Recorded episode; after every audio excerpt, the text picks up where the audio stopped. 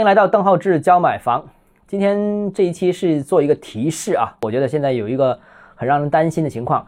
呃，之前我曾经说过，楼市调控呢，呃，有一个滞后的效应，也就是说，政策出台之后，过几个月才会在市场上面显现。当然了，第一轮出完政策之后，也就是说，像广州这些一线城市啊，四月份出完政策之后，到七月份、八月份应该陆陆续续开始显现的时候，效果不太明显，可能。这个下降的幅度不令人满意，于是政策就叠加了。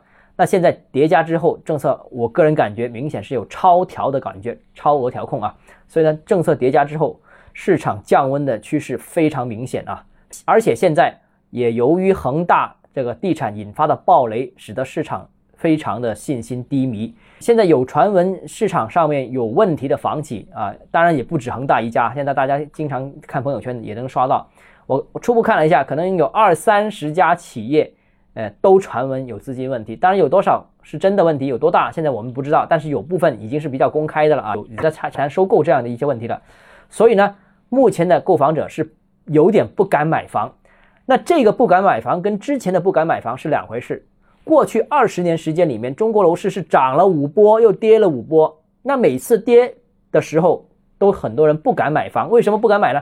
因为怕买了之后会跌，所以这个是不敢买房的原因。当然后来之后市场恢复又重新上涨或者平稳，那又敢买了。但这次不同，这次最关键一个原因就是除了怕跌不敢买房之外，还多了一个原因，就是怕烂尾楼。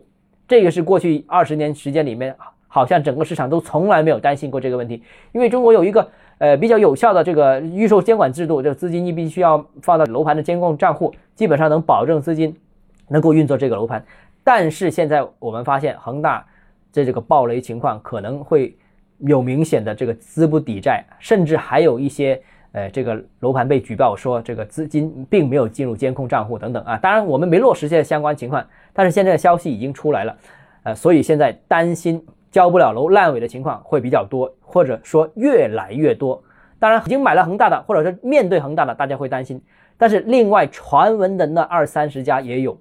这样的一些担忧，最近一些咨询我的客户也在问，哎，我现在想买某某开发商的某某楼盘，我觉得它产品也不错，地段也不错，最近还降价了，我想买，但是我担心它会不会烂尾啊？有人提出这些疑问，而且这个提出这个疑问的人越来越多，所以我想说啊，现在整个市场的氛围不太好，不单只担心这个降价，甚至担心开发商，那这个情况就会非常恶劣，可能会影响到整个房地产系统。这整体的销售，那继而影响全国楼市，继而影响整个金融系统的安全。所以，我我个人认为，呃，管理层应该密切注意到这样一个趋势，呃，这个避免这种情况发生。当然，我很相信啊，我们呃国内政府是有很强的纠错能力。我希望我这个提示能希望得到足够的关注，能够扭转目前这种太过悲观的这样一个趋势，避免房地产市场进一步下滑到一个不安全的境地啊。保持平稳是最好的，稳房价、稳地价也要稳预期啊！